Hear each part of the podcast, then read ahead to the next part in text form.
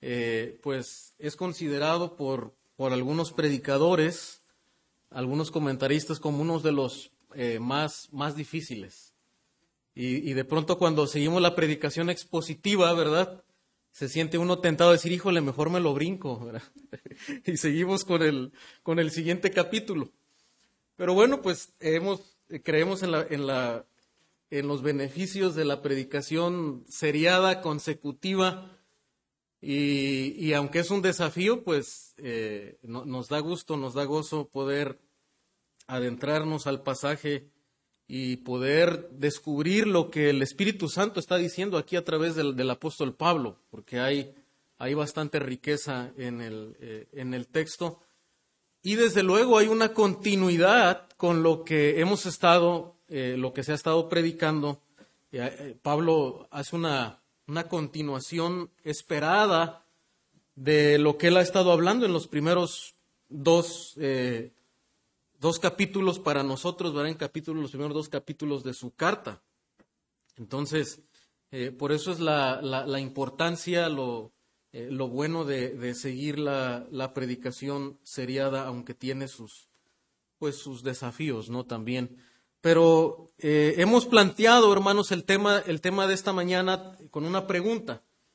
Y, de hecho los, los puntos de esta mañana serán también en forma de pregunta. Normalmente los hacemos en formas de, de declaraciones, eh, de, afirmaciones. Eh, pero esta mañana lo vamos a hacer a través de preguntas, puesto que mismo Pablo sigue su argumento a través de, a través de preguntas. Pero desde luego, ¿verdad? Daremos, eh, conforme lo que podemos observar en el texto y el resto de la carta y de las escrituras, pues vamos a procurar dar esa, esa respuesta que Pablo también está eh, haciendo en, esta porción. Entonces, es lo que estaremos haciendo eh, en esta mañana. Ahora, hermanos, si usted recordará, en los primeros dos capítulos de la carta, Pablo acaba de explicar, nos, ha, nos ha estado explicando que los judíos, bueno, lo vimos en, en el, eh, más bien en el capítulo 2, que los judíos no tienen alguna ventaja en lo que respecta al juicio de Dios. Bueno, o sea, Pablo dice que eh, por el hecho de haber sido, de ser circuncidado físicamente, eso no le daba ninguna ventaja. Eh, en términos de la justicia de Dios, de, ser declarado justo, de ser libre de, de, de, culpa y del juicio de Dios, no le daba ninguna ventaja. Tampoco el hecho de haber tenido la ley en forma escrita, de haberla conocido, de haberla estudiado, de haber recibido esa, esa, esa palabra de Dios, tampoco le daba ninguna ventaja en términos del juicio de Dios. Y Pablo termina diciendo en el capítulo 2 que aún el que no ha sido circuncidado, pero cree en, eh, cree en el Señor, eh, busca el, el, Evangelio, pues aún su incircuncisión llega a ser eh, circuncisión si ésta desde luego tiene un, un, efecto espiritual. Y Pablo termina declarando que no es judío el que lo es exteriormente, sino el que lo es en el interior. Hay una circuncisión del corazón, hay una renovación interna que aún veíamos que eh, había sido anunciada por los profetas, lo que conocemos como el nuevo pacto. Y eso es lo que viene, el argumento que viene siguiendo el apóstol Pablo. En el capítulo 1, eh, de los 18 al 32, recuerdan, habla de que toda la, toda la humanidad, los gentiles, y nos demuestra cómo ellos han rechazado el conocimiento de Dios que han tenido en, la naturaleza, en la creación, lo, lo, lo, han rechazado. Y luego nos habla cómo también los judíos, teniendo el conocimiento de Dios en la ley, en la ley escrita, y aún habiéndoseles dado la circuncisión como una señal del pacto que Dios había hecho con Abraham y su descendencia, pues también ellos han, han sido incrédulos. Entonces, eso es lo que Pablo viene enunciándonos en los primeros dos capítulos. Entonces la, pregunta esperada, la pregunta esperada de cualquier oyente judío, ¿cuál sería? La que Pablo va a plantear Ahora es interesante, hermano, porque todo buen maestro, todo buen maestro en, cualquier ámbito, ¿verdad? Que, que desarrolla experiencia, que desarrolla conocimiento, él sabe las preguntas que le van a hacer los alumnos, ¿no es cierto? O sea, después de, de estar enseñando tantos años, haber escuchado las preguntas de los alumnos y él buscar responder, después de tantos años, él ya sabe que al presentar cierto tema, ciertos eh, argumentos, el alumno va a tener en su mente ciertas, ciertas preguntas. El apóstol Pablo, ¿se acuerda que cuando iniciamos la carta decíamos que él está ya eh, al final de su tercer viaje misionero? Tiene como misión eh, ir a Roma, después a España, y él sabe, desde luego, hermanos, las preguntas que puede desatar en el oyente el argumento que él acaba de, que acaba de seguir.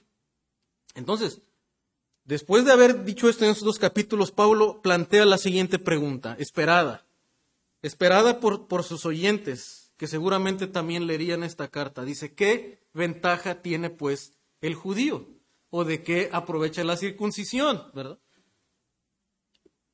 Pablo dice, entonces, ¿cuál es la ventaja de ser judío?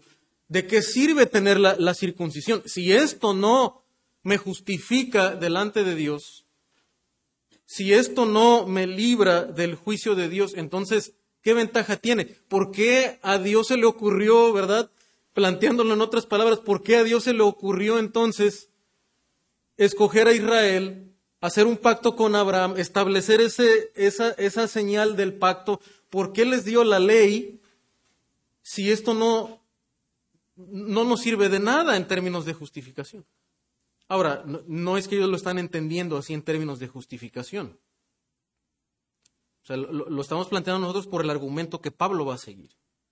Pero la, la pregunta que ellos harían simplemente puede ser eso, o sea, ¿de qué nos sirve eso, Pablo? ¿Por qué, ¿Por qué nos dices eso? Ahora, Pablo también era judío, ¿se acuerdan? Circuncidado al octavo día conocedor de la ley de Dios y por lo tanto él espera esa pregunta. ¿Qué ventaja tiene el judío? ¿De qué aprovecha la circuncisión? Y ese es el primer punto en esta mañana. ¿Qué ventaja tiene el judío? ¿De qué aprovecha la circuncisión? Ahora, ¿cuál es la respuesta del apóstol Pablo? Bueno, el apóstol Pablo no responde diciendo, bueno, no, no realmente no sirve, ¿verdad? No nos sirve de nada, no. Pablo responde, dice, mucho, en todas maneras. Pablo está, ¿verdad?, preparándose en esta respuesta y les dice claramente a ellos, no, no piensen que, que esto no sirve de nada, que esto no es parte del plan de Dios. No, esto es parte del plan de Dios. Dios tiene un propósito. Dios ha tenido un propósito con esto y aprovecha mucho en todas maneras.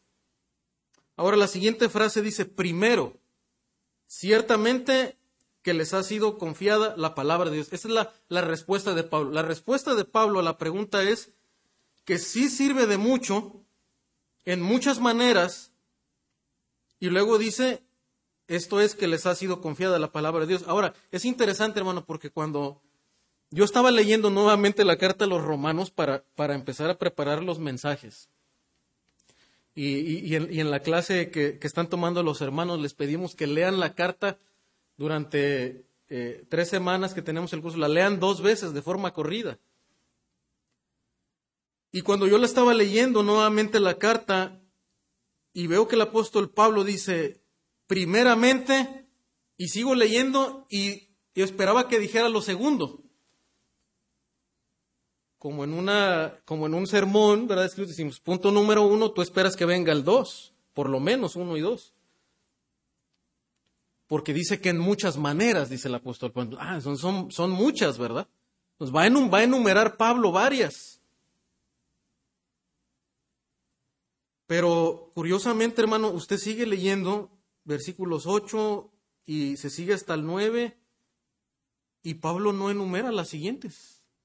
Entonces, ¿qué pasó ahí? algunos llegan a decir, bueno, Pablo como que se distrajo, ¿verdad? Estaba escribiendo, se distrajo y ya no siguió con, con, el argumento.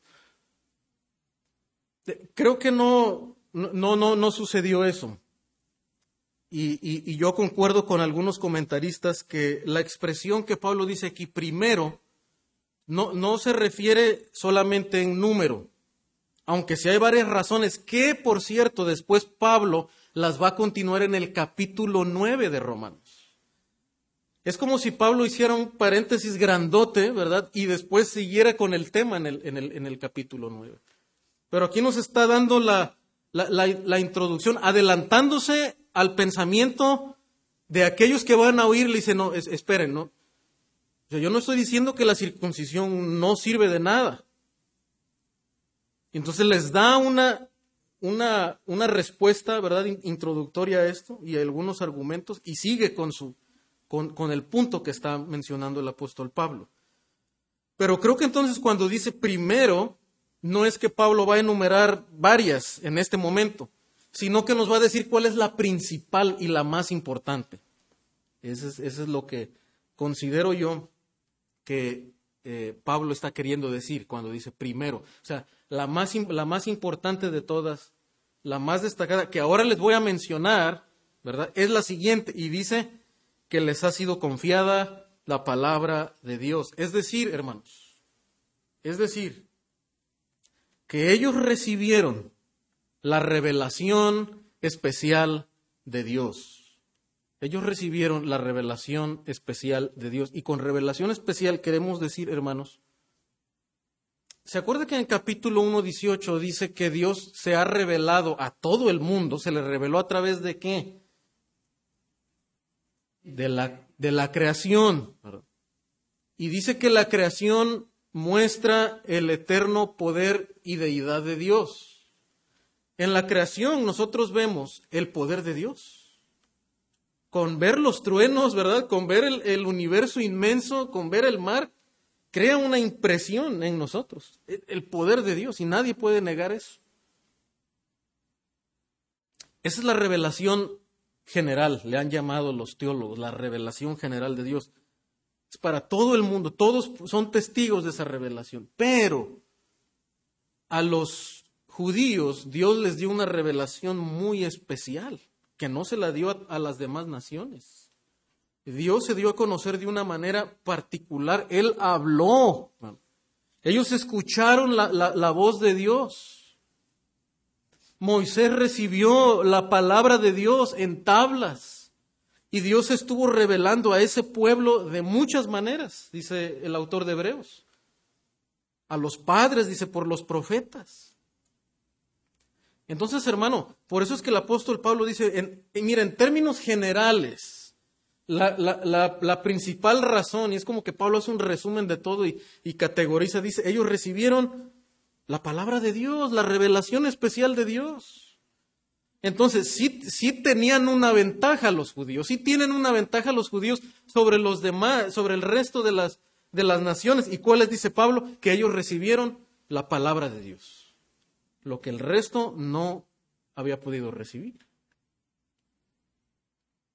Ahora, como bien dijo Pablo, esto no es que justificaba, porque no por el hecho de oírla y de conocerla, eso te hace justo delante de Dios, sino los que practican la ley de Dios.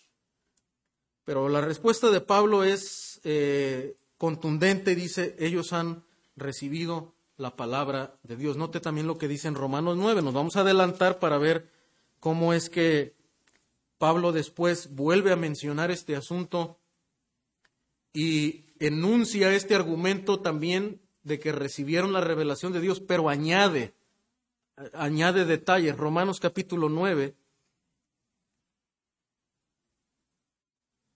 Note lo que dicen, voy a leer hasta el 8, dice, verdad digo en Cristo, no miento y mi conciencia me da testimonio en el Espíritu Santo, que tengo gran tristeza y continuo dolor en mi corazón, porque deseara yo mismo ser anatema, o sea, maldito, separado de Cristo, por amor a mis hermanos, los que son parientes según la carne, que son, dice, israelitas, de los cuales son, dice, la adopción, la gloria, el pacto, la promulgación de la ley, ¿verdad? Dice que recibieron la palabra de Dios, les fue confiada. Ellos recibieron la promulgación de la ley, ellos recibieron los pactos, fueron transmitidos los pactos con Abraham, con Moisés.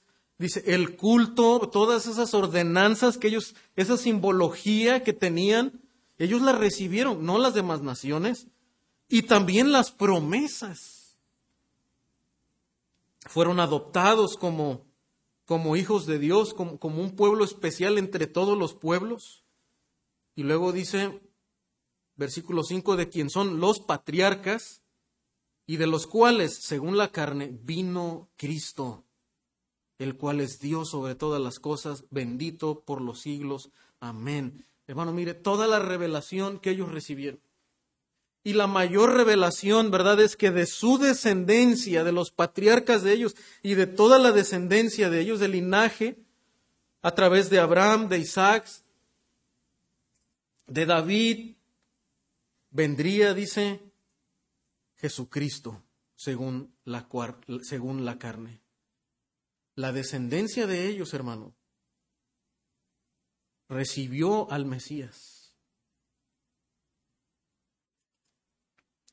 Y esa es la ventaja que, que, ellos tienen, dice el apóstol Pablo. Y de ellos son, a ellos pertenecen.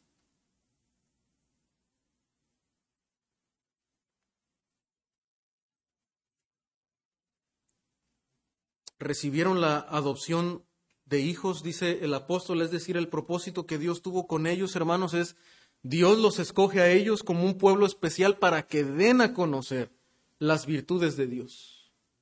Que como un pueblo sacerdotal puedan ser un intermediario entre Dios y los hombres, dando a conocer la gloria de Dios. Y de esa manera fueron adoptados como, como hijo de Dios y finalmente recibieron al Mesías de su descendencia. Esa es la, la, respuesta del apóstol Pablo, hermanos, a la primera pregunta. ¿Qué ventaja tiene el judío? Bueno, ellos han recibido, de ellos son las promesas, la revelación especial de Dios. Pero note cómo continúa el, el argumento del apóstol Pablo regresando a capítulo 3.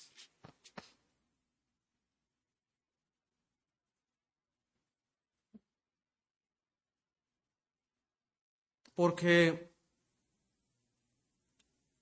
nosotros estamos mencionando que el hecho de que ellos eran judíos y hayan recibido esa revelación y hayan tenido esas promesas no les justificaba delante de Dios, dice el apóstol Pablo.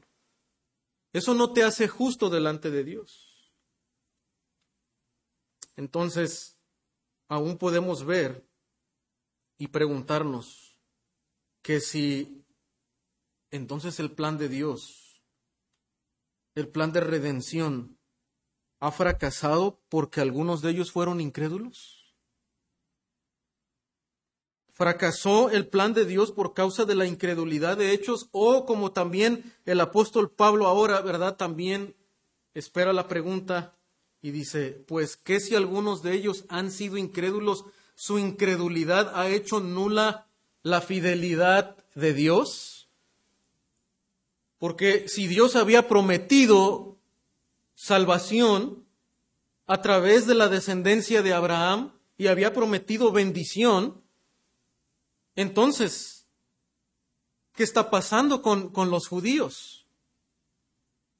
Y cómo a través de la historia, ¿verdad? Ellos han sido juzgados y ahora mismo estaban en, una, en un estado de dominio por medio del imperio romano. Están siendo oprimidos nuevamente. Entonces la pregunta es, ¿qué ha pasado con la fidelidad de Dios? ¿Ha fracasado el plan de redención por causa de la incredulidad de ellos? Versículo 4 responde el apóstol Pablo otra vez, ¿verdad? De ninguna manera, de ninguna manera. Y ahora lo va a explicar. Entonces, el, punto 2, hermanos, es esa pregunta. ¿Fracasó el plan de redención por la incredulidad de ellos? ¿O su incredulidad ha hecho nula la fidelidad de Dios? Pablo dice, de ninguna manera, es imposible, porque es imposible, hermanos, que Dios sea infiel. Dios no puede ser infiel. Él es verdadero en su carácter y Él va cumplir la promesa que Él ha hecho y el plan de redención que Él ha planeado desde los siglos. Dios cumplirá todas las promesas que hizo a la nación ahora. Aunque algunos judíos no puedan recibirlas como resultado de su incredulidad. Ahora, lo que está diciendo Pablo, hermano, no es que todos los judíos que son descendencia de Abraham, que, que, son linaje, que son judíos étnicos, van a ser salvos. Eso no lo está afirmando aquí el apóstol Pablo. Note lo que dice, ¿verdad? Pues que si alguno de ellos, de ellos han sido incrédulos, su incredulidad ha hecho nula la fidelidad de Dios. Porque note lo que va a mencionar el apóstol Pablo en Romanos capítulo 9, versículo 6.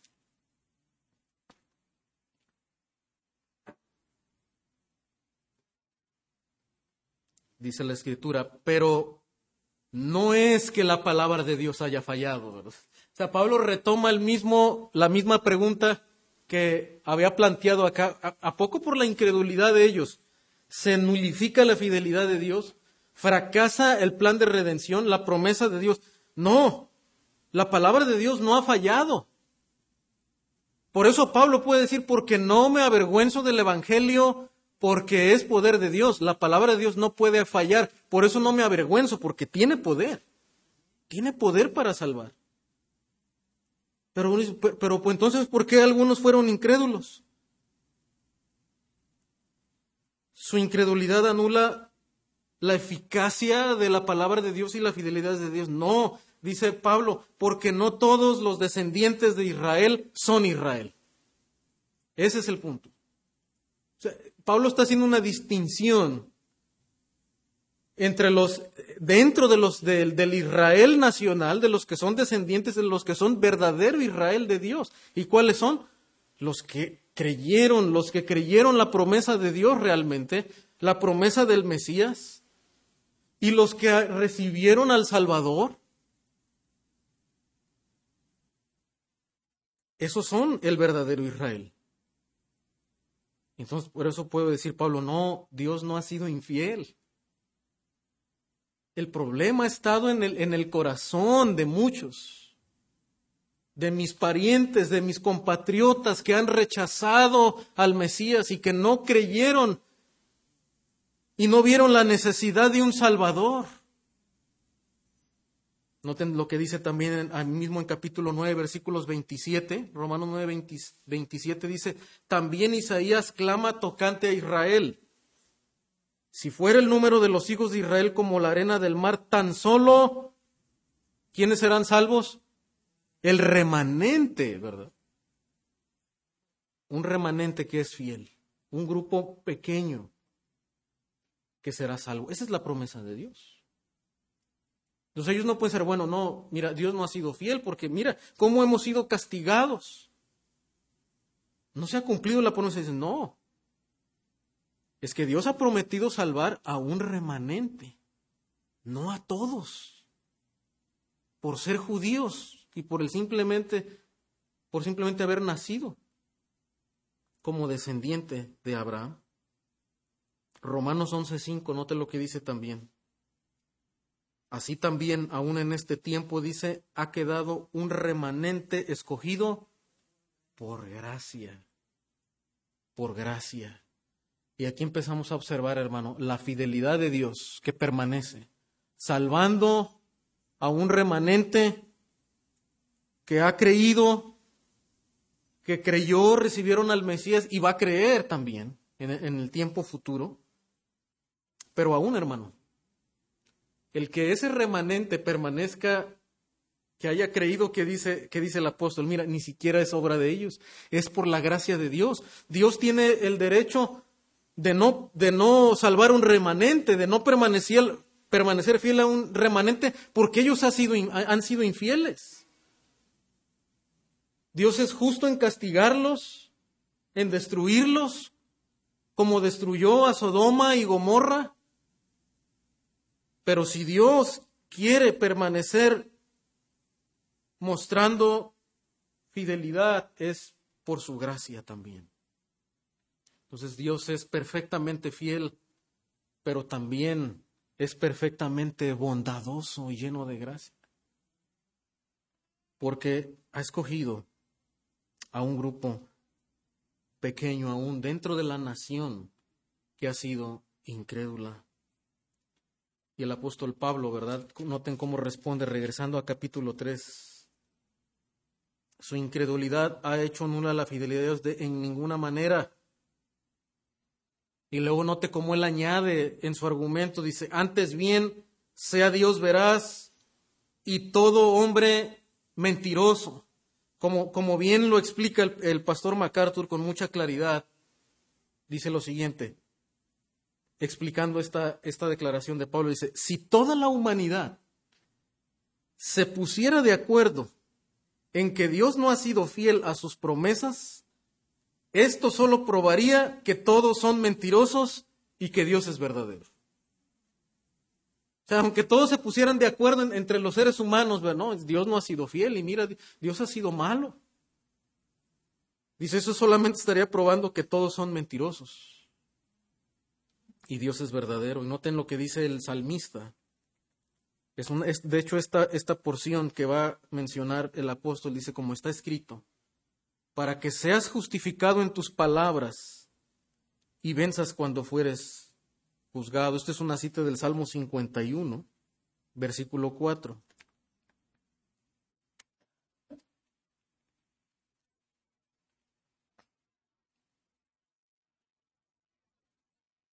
Que dice David en su oración de confesión.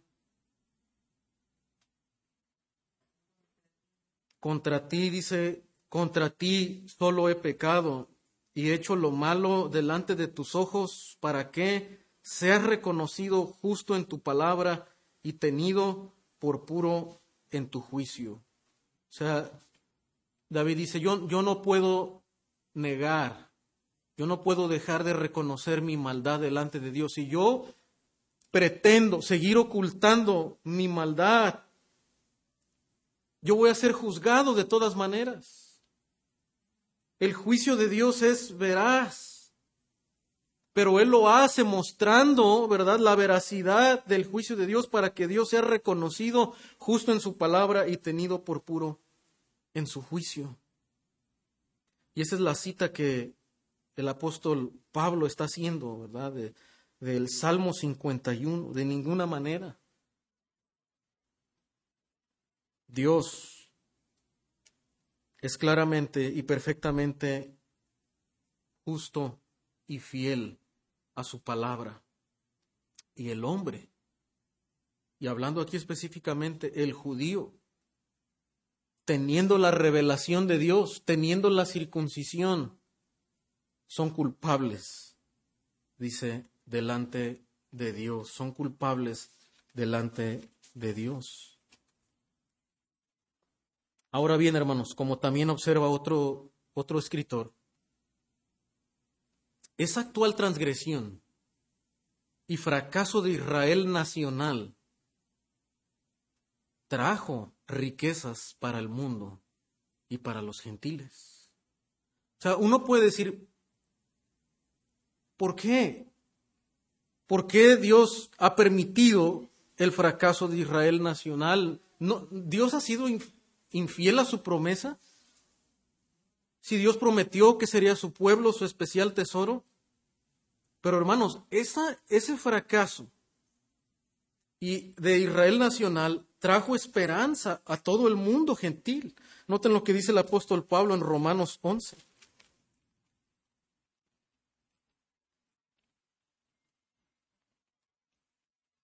Versículos 11 y 12. Romanos 11, versículos 11 y 12. Digo, pues, ¿han tropezado los de Israel para que cayesen? En ninguna manera. Pero por su transgresión vino la salvación a los gentiles para provocarles a celos. Note el diseño del plan de Dios. es que Dios utiliza para su gloria el fracaso humano, el fracaso de una nación, ¿para qué? Para traer salvación a quienes? A nosotros, hermanos, a los gentiles, los que no teníamos los pactos, los que no teníamos la palabra de Dios escrita para la humanidad, que no tenía ese conocimiento, Dios trajo salvación y esperanza de salvación para provocar a celos también, dice, a su nación. Y Dios tiene un, doble propósito. Mostrar su misericordia al mundo y provocar a celos al pueblo que Dios había escogido como su especial tesoro. Y versículo 12, note cómo continúa el apóstol, dice, y si su transgresión es la riqueza del mundo,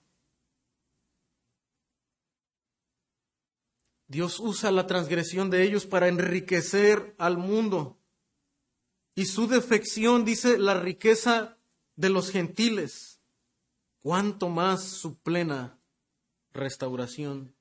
Dios sigue prometiendo, hermano, una, una restauración nacional y espiritual para, para el pueblo judío. Y otra vez, un remanente, un remanente que Dios va a salvar cuando Él venga, cuando Él establezca su reino.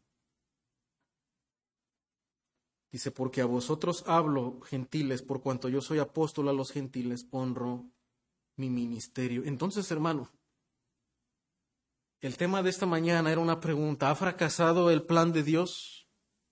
¿Porque Israel falló? ¿Porque Israel fue infiel? ¿Porque Israel crucificó a su Mesías? No porque la incredulidad de Israel, hermano, no ha detenido, no ha frustrado los planes de Dios, porque Dios está usando aún la incredulidad de Israel para bendecir al mundo, para darnos esperanza de salvación a nosotros. Por eso no ha fracasado el plan de redención de Dios. Pero ahora, hermanos, en el versículo 5, Pablo sigue mostrando su carta, presentando su argumento, esperando las preguntas de ellos, del oyente. Versículo 5, Pablo afirma esto que acabamos de mencionar, y si nuestra injusticia hace resaltar la justicia de Dios. O sea, Pablo está diciendo, mira, aunque el mundo vea de manera fatílica, ¿verdad? El pecado, la inmoralidad en el mundo, la maldad. Y, y, ¿por qué existe la maldad? ¿Por qué un Dios bueno permitiría la maldad en el mundo? Y Pablo dice, mira, es que la injusticia del ser humano, y, él en su argumento también mostrando la injusticia del, del, judío que teniendo la circuncisión y teniendo los pactos han rechazado al Mesías, pero dice, aún la injusticia del hombre tiene un propósito en el diseño de Dios. La maldad del hombre hace resaltar qué? La justicia de Dios. El rechazo de los, de los judíos, la infidelidad de ellos ha traído riqueza y esperanza a la humanidad. Y eso es lo que afirma Pablo, pero ahora, ¿verdad? Entonces la pregunta esperada es, dice, ¿qué diremos? ¿Será injusto Dios que da castigo? Y dice Pablo, hablo como hombre, ¿verdad? Porque, porque él está entrando, hermano, a preguntas filosóficas cuestionando a Dios, ¿verdad? Por eso él aclara, no, estoy hablando como hombre, ¿verdad? O sea, Pablo desde luego, lo que está haciendo en su carta es mostrar la justicia de Dios. Pero él hace esto porque sabe que en la mente del ser humano es intentar cuestionar a Dios y desviarse también del asunto más importante que es la culpa del ser humano. Entonces, ante su responsabilidad y ante su culpabilidad, hermano, entonces el hombre empieza a preguntarse, pero ¿por qué existe la maldad? ¿Y, ¿Y, por qué Dios castiga? ¿Por qué un Dios bueno va a mandar personas al infierno? ¿Por qué un Dios amoroso va a castigar? ¿Por qué un Dios amoroso juzgó al, a su pueblo y lo pasó por, por tribulación y por angustia? Pablo espera esa pregunta. ¿Será injusto Dios que dé castigo?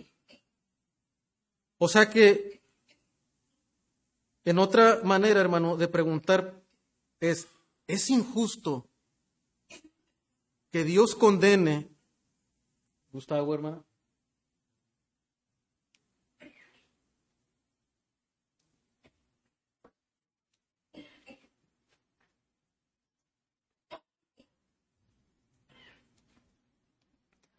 ¿Será injusto Dios que da castigo o en otra manera es injusto que Dios condene a unas personas cuyo pecado repercute en su gloria? O como lo expresa el pastor Sugel de manera muy ilustrativa, ¿es justo que exista un fondo negro donde brille la justicia de Dios? Porque eso es lo, ese es el argumento que está siguiendo Pablo. Y eso es lo que está mostrando. Todos han pecado y aún el pueblo que tenía el pacto de Dios también lo ha quebrantado. Pero si Dios usa esta injusticia e infidelidad de Israel para su gloria, ¿por qué entonces Dios castiga? Es justo que Dios utilice ese fondo negro para hacer brillar su justicia. ¿Cuál es la respuesta de Pablo a esto? Y, otra vez, hermano, Pablo va a responder de una manera contundente haciendo un resumen en esta porción. Después lo va a ampliar más adelante en, los capítulos 9 al 11. ¿Cómo responde Pablo otra vez? Dice, en ninguna manera, no, no piensen así. No deben pensar así acerca de Dios. Ese no es el punto importante. Y Pablo está haciendo una, una, una defensa una defensa de Dios o una apologética. Dice, de otro modo, ¿cómo juzgaría Dios al mundo? Noten lo que dice Génesis 18, 25. Dice, lejos de ti, lejos de ti el hacer tal, las palabras de Abraham, que hagas morir al justo con el impío. Y que sea el justo tratado con el impío, nunca tal, hagas. El juez de toda la tierra no ha de hacer lo que es justo. O sea, lo que el apóstol Pablo está diciendo, mira, Dios es perfectamente justo, que Él no puede permitir que el pecado de la humanidad, el pecado del ser humano, sea pasado por alto solamente así. Dios es justo en castigar. ¿Cómo juzgaría Dios al mundo? Y también, hermano, Pablo está demostrando, ¿verdad? Otra vez, que no es que Dios está haciendo como concesiones especiales solamente porque ellos eran la, eran la nación judía. Y solamente por el hecho de tener la ley y la circuncisión, Dios no, no los iba a juzgar. Y Dios no iba a castigar la maldad. ¿Cómo va a juzgar Dios al mundo? Dios va a ser plenamente justo en su juicio para con toda la humanidad. Por eso va a decir, por cuanto todos pecaron y están destituidos de la gloria de Dios con estas preguntas, hermano, que Pablo esperaría, el oyente pretende desviar al evangelista, aquel que predica el evangelio. De hecho, Pablo seguramente espera que la iglesia en Roma sea su iglesia enviadora y, que aun si Pablo no llega a España, ellos hagan la misión de predicar el evangelio. Y creo que Pablo también los está preparando para estas preguntas. Y si usted, usted ha tenido la bendición de compartir el Evangelio con un no creyente, eh, usted espera ese tipo de preguntas. ¿eh? El oyente siempre busca desviar al evangelista del asunto más importante que es la culpabilidad del hombre. Sin embargo, hermano Pablo concluye que la condenación de quienes argumentan de este modo es merecida. Es decir, no, no hay excusa. Aunque tú intentes cuestionar a Dios de esa manera, al final la condenación y el justo de Dios es merecida, dice eh, el, el apóstol Pablo.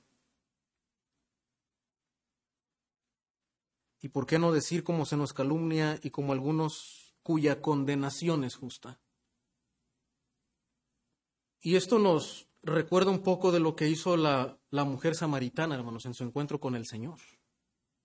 Cuando el Señor, ¿verdad?, empieza a hablar a su vida, hablarle de la, de la necesidad interna, espiritual que ella tiene, ¿verdad? Tú necesitas agua. Un agua de la cual ah, no volverás a tener sed jamás. Y luego ella, ¿qué hace, hermano? Hace una pregunta religiosa, Señor, pero yo he escuchado que es en, este monte donde se debe de orar y algunos dicen que es en Jerusalén, otros en este monte. Y se da cuenta que ella desvía del asunto importante que es su necesidad espiritual, que ha pecado contra Dios, que ha estado buscando sustitutos en su vida para que satisfagan su alma y no le ha dado la gloria a Dios y ella se desvía en un asunto religioso y externo. Pero ¿qué hace el Señor? La vuelve al, lugar, ¿verdad? Y el Señor le responde, no. Los adoradores que Dios está buscando son los que adoran en espíritu y en verdad. Otra vez le vuelve al asunto de la adoración que es algo interno. Va más allá de lo, de lo aparente, de lo religioso. Y eso es lo que está haciendo el apóstol Pablo, hermanos, en, en este pasaje. El ser humano intentando desviar de su responsabilidad, de su culpa, de su culpabilidad. Pero el apóstol Pablo les responde de manera contundente, mostrando el justo juicio de Dios y los regresa al, al asunto principal, que es la culpabilidad del hombre. Ahora observe lo que más adelante Pablo responde también en Romanos 9:30. Y las siguientes preguntas que vemos aquí, hermanos, en, el pasaje de Romanos 3, están relacionadas con la del versículo 6, ¿verdad? ¿Será injusto Dios que da castigo? Y dicen, ¿cómo, ¿cómo puedo ser juzgado pecador si Dios está usando la maldad para, para su gloria. Y luego la pregunta que dice, bueno, entonces, si Dios usa la maldad y el pecado para su gloria, ¿cuál es el razonamiento humano? Ah, pues entonces vamos a portarnos mal, pues para que Dios nos dé más gracia, ¿verdad? Y, la gloria de Dios brille más. ¿Y por qué no decir como se nos, es lo que ellos estaban diciendo acerca de Pablo, le estaban achacando un pensamiento, ¿verdad? Dice, ¿y por qué no decir como se nos calumnia? Y como algunos cuya condenación es justa afirman que nosotros decimos, hagamos males para que vengan bien. O sea, porque Pablo predicaba el Evangelio de la gracia en Cristo, mostrando que había esperanza para el hombre que había quebrantado la ley de Dios, siendo justificado a través de Cristo y eso resaltaría la gloria de Dios, la, gracia de Dios y su fidelidad. Y entonces ah, mira, lo, el evangelio que Pablo está predicando es, bueno, pues entonces pórtate mal, no obedezcas la ley de Dios porque al final Dios te va a dar más gracia. Y Pablo responde, no, el justo de Dios es justo. Note lo que responde en Romanos 9:30. Dice, ¿qué pues diremos? Que los gentiles que no iban tras la justicia han alcanzado la justicia, es decir, la justicia que es por fe. Mas Israel, que iba tras una ley de justicia, no la alcanzó. ¿Por qué? Porque iban tras ella, no por fe, sino como por obras de la ley pues tropezaron en la piedra de tropiezo, como está escrito, he aquí pongo en Sión piedra de tropiezo y roca de caída, y el que creyere en él no será avergonzado. Lo que Pablo va a hacer, hermano, para responder esta pregunta es decirles que hay razones claras para demostrar que los judíos han sido culpables delante de Dios. La respuesta es mostrarle otra vez y llevarlo al punto de su culpabilidad. Pablo no, no intenta filosofar discutiendo con ellos.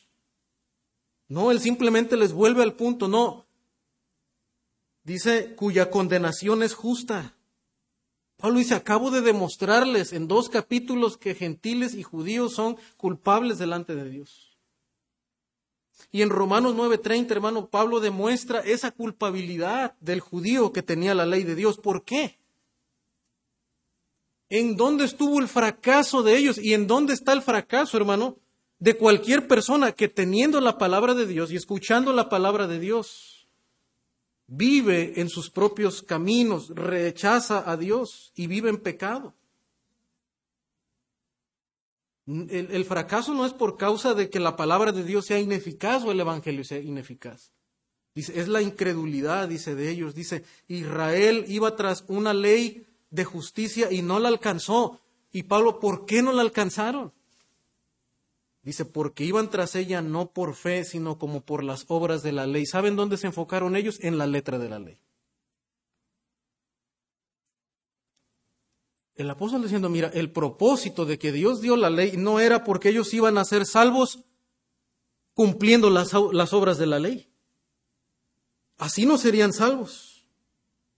Ellos tenían que tener fe al ver la ley y al entender que quebrantaban la ley de Dios y que no eran fieles a Dios, esa, esa culpabilidad, ese peso que traería la ley los debería ver por fe a quién? Al Mesías, al Salvador. Pero dice, fracasaron porque no pudieron ver que había esperanza de un Salvador, que el fin de la ley, hermanos, era Jesucristo. La mayoría de ellos no pudieron ver que el propósito último de la ley era mirar al Mesías, creer en Jesucristo, y finalmente le rechazaron. Por eso dice Juan, a lo suyo vino y los suyos no le recibieron. Pero Hubo algunos, dice, que sí le recibieron, que han sido adoptados hijos de Dios. El comentario NBI explica lo siguiente. El Evangelio de ningún modo deroga las prerrogativas de Israel. Sin embargo, insiste Pablo, hemos de entender correctamente tales prerrogativas. El que Israel se le haya confiado la palabra de Dios no ha significado nunca que sea inmune de juicio. Eso es lo que Pablo está argumentando. Mira, el hecho de que Israel haya recibido los pactos, las promesas, la promulgación de la ley, no quiere decir que era inmune de juicio. De hecho, la palabra misma promete juicio por desobediencia. De hecho, el pacto decía, hermano, hablaba de las maldiciones que vendrían si Israel no cumplía con la ley de Dios. Y la historia nos demostró que Dios, en su justo juicio, castigó a su pueblo Israel por haber quebrantado la ley de Dios. Según el punto de vista de Pablo, este juicio se ha producido ahora. Dios ha traído sus maldiciones sobre Israel y en consecuencia, con las voces proféticas del Antiguo Testamento, el antiguo pacto ha de ser sustituido por uno nuevo. Este es el nuevo pacto en mi sangre, dice el Señor, que por ustedes ha sido derramada. Entonces, hermano, Posteriormente, el apóstol, en la misma epístola, da otra contundente respuesta a este razonamiento humano. Vamos a Romanos 9 nuevamente, y ya estamos en esta última parte final, Romanos 9. del 17 al 24. Ahora le vuelvo a la, pregunta, a la tercera pregunta que estamos intentando responder, ¿verdad? Que, que Pablo está esperando. ¿Será injusto Dios que da castigo? ¿Y por qué Dios nos juzga si, si mi infidelidad hace resaltar la justicia de Dios? ¿Será justo que Dios da castigo? Bueno, entonces pues vamos a hacer lo malo si eso va a resaltar la gracia y la fidelidad de Dios. Pero note lo que Pablo responde en 9:17, porque la escritura dice a Faraón, para esto mismo te he levantado, para mostrar en ti mi poder, para que mi nombre sea anunciado por toda la tierra. De manera que de quien quiere tiene misericordia y al que quiere endurecer, endurece. Pero me dirás, y ahí viene la misma pregunta, ¿por qué pues Dios sin culpa? Porque ¿quién ha resistido a su voluntad? Que Pablo está diciendo, mire, es que aún por encima de la maldad del hombre, de la voluntad del hombre, del libre albedrío que el ser humano podría decir que tiene, está por encima algo más. Y es la voluntad soberana de Dios y su plan de redención. Versículo 20, continuamos, dice más, antes, oh hombre, ¿Quién eres tú para que alterques con Dios? Noten la, la respuesta que ahora da el, apóstol Pablo. Pablo acá entre paréntesis dice, hablo como hombre. O sea, yo no puedo cuestionar a Dios de esta manera. Y lo, y lo explica ahora más adelante en Romanos, dice, si tú te atreves a hacer esta pregunta, Dice, ¿quién eres tú para que alterques con Dios? Dirá el vaso de barro al que lo formó, ¿por qué me has hecho así? ¿O no tiene potestad el alfarero sobre el barro para hacer de la misma masa un vaso para honra y otro para deshonra? ¿Y qué si Dios queriendo mostrar su ira y hacer notorio su poder, soportó con mucha paciencia los vasos de ira, preparados para destrucción, y para hacer notorias las riquezas de su gloria, las mostró para con los vasos de misericordia que él ha preparado de antemano para gloria, a los cuales también ha llamado, esto es, dice, a nosotros no solamente de los judíos, sino también de los gentiles. Lo que está diciendo el apóstol Pablo acá, hermanos, para resumir y terminar ese argumento, es que primero dice, mira, en realidad el hombre no no tiene derecho para, para altercar con Dios. Y decir, ¿por, ¿por qué juzgas Dios? ¿Por qué estás tú usando la, el pecado y la, y la injusticia del ser humano para hacer brillar tu justicia? Porque Él es Dios, esa es la respuesta. Esa es la respuesta simple, Él es Dios.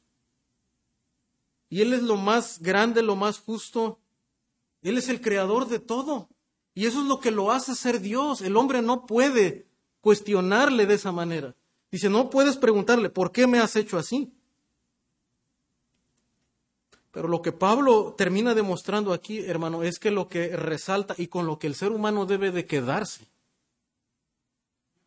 es con alabar y buscar la misericordia de Dios. Porque Pablo dice en su carta, mira, todos hemos pecado. Todos merecemos el juicio de Dios. Si Dios hubiera querido, Dios hubiera aniquilado a Adán y Eva en ese momento cuando pecaron. Pero aparte de la justicia de Dios y de la ira de Dios, Dios también es perfectamente misericordioso. Y Él ha querido mostrar su misericordia, dice, para con algunos. Para con algunos.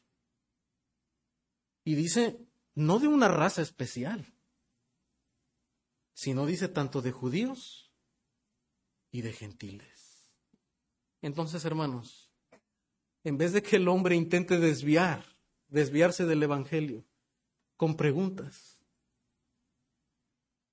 cuestionando el carácter de Dios y el proceder de Dios, el hombre, hermano, tiene que ver su corazón pecaminoso y clamar por la misericordia de Dios.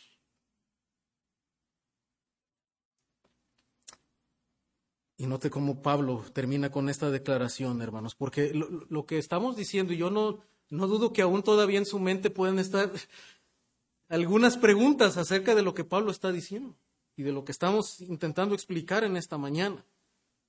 No estoy diciendo que esto sea sencillo. Recuerdo que desde que estaba antes de la universidad y en la universidad, estas, estas preguntas, estos argumentos de Pablo eran, ¿verdad?, el, el, coco aquí de, querer entender lo que Pablo está diciendo. Pero noten lo que dice el, apóstol Pablo, hermano, en Romanos 11:33. ¿Cómo, ¿Cómo termina? Pablo está entendiendo que él está adentrándose a cosas maravillosas que sobrepasan la sabiduría del hombre. Por, esto no es filosofía humana. Dice Pablo, tú no vas a poder entender a Dios con tu razonamiento humano, con la filosofía humana. Y noten cómo termina Pablo, dice, oh profundidad de las riquezas de la sabiduría y de la ciencia de Dios, cuán insondables son sus juicios e inescrutables sus caminos. Es decir, que te vas a quemar el cerebro, ¿verdad? Intentando comprender la mente de Dios porque es imposible. Y lo único que tenemos que aceptar, hermano, lo que dice Pablo, no, dice antes sea Dios verás y todo hombre mentiroso. Dios es fiel y nada más. Dios es justo y nada más. Y Dios tiene el derecho de castigar y de juzgar el pecado. Dice, ¿quién entendió la mente del Señor? ¿Quién fue su consejero? ¿O quién le dio a él primero para que le fuese recompensado? Porque de él y por él y para él son todas las cosas, a él sea la gloria por los siglos. Al final, hermano, cuando reconocemos eso, Dios es justo, Dios es fiel. Dios tiene el derecho de juzgarme y yo acepto la misericordia de Dios. Hermano, le estamos dando la gloria a Dios. Por eso en el Evangelio, hermano, está la gloria de Dios y la gloria de su Hijo. Y termino con algunas aplicaciones, hermano. Y Pablo va a decir esto en los siguientes versículos. Dice, los gentiles no somos mejores que los judíos. Los gentiles no somos mejores que los judíos. Hermano, ¿cuántas personas hoy en día han escuchado en una iglesia fiel a la palabra de Dios, evangélica, semana tras semana, las glorias del Evangelio de Salvación y las han rechazado? Nosotros no podemos decir, bueno, yo no, yo no tengo la ley de Dios, yo no conocía la ley de Dios, no. Hermano, nosotros tenemos mucha más revelación inclusive porque nosotros tenemos el Nuevo Testamento, tenemos la Biblia entera completa. Sabemos del Cristo encarnado y a detalle la obra de la cruz. Pero aún así, hermano, ¿cuántas personas siguen rechazando, estando en una iglesia, escuchando semana tras semana el Evangelio de Salvación y lo siguen rechazando? y lo siguen rechazando no intelectualmente porque tal vez lo pueden entender y, pueden saber que eso es verdad, pero en, lo profundo de su corazón, en realidad ellos no están viviendo para Dios, no han aceptado a Jesucristo como el único medio de salvación para su alma condenada. ¿Cuántas personas, hermano, han sido testigos han visto a otros creyentes transformados por la palabra de Dios, han visto a sus propios padres, han visto a su familia transformados por la palabra de Dios y aún así quieren permanecer en su propio camino. No somos, no somos mejores que los judíos. Ellos tuvieron mucha revelación, pero nosotros también.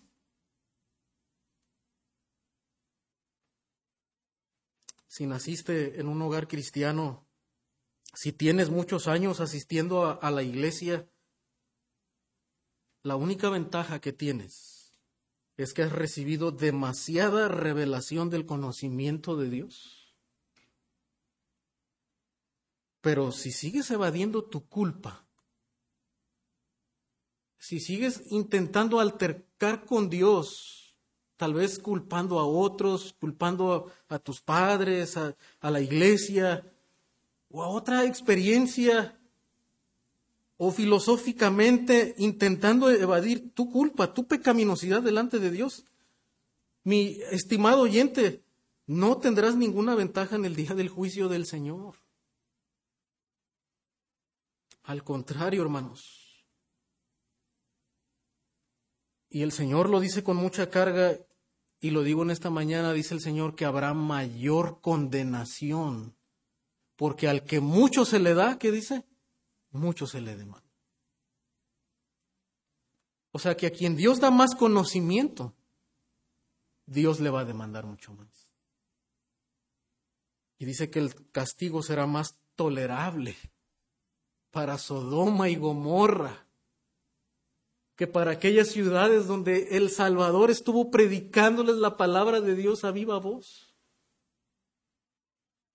Hermano, esto nos debe llenar de temor a cada uno de nosotros. Y preguntarnos, ¿qué vamos a hacer con el Evangelio de Dios? Si tú nunca te has doblegado delante de Dios, nunca has sentido un peso por tu pecado y has tenido esa necesidad de correr al Salvador y, y, clamar por su perdón, yo quisiera invitarte en esta mañana que no tardes en hacerlo. Aunque hayas nacido en una familia cristiana, hayas estado varios años en, en una iglesia donde se ha predicado el Evangelio, examina tu propio corazón. No, no supongamos que estamos inmunes al juicio de Dios, como muchos de los judíos pensaron que eran inmunes al juicio de Dios, pensando, bueno, Dios va a ser fiel. Soy el pueblo de Dios, Dios no me va a castigar. Pero no, el juicio de Dios es para todos aquellos que han rechazado al Mesías. ¿Por qué en vez de intentar altercar con Dios no aceptas tu profunda necesidad de un Salvador?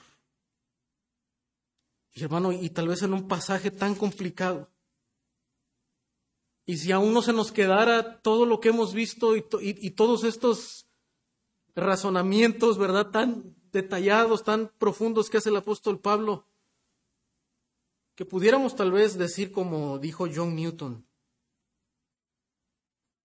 John Newton había sido un hombre muy rebelde, muy liberal cuando fue joven, un hombre blasfemo, así lo llamaban el blasfemo. Y después de aquel, aquella noche lleno de temor se convirtió al Señor. Y cuando este hombre, hermano, al final de sus años, cuando ya la, la demencia estaba llegando a su mente, dijo lo siguiente, aunque mi memoria casi se ha ido, Dos cosas recuerdo muy claramente, que soy un gran pecador y que Cristo es un gran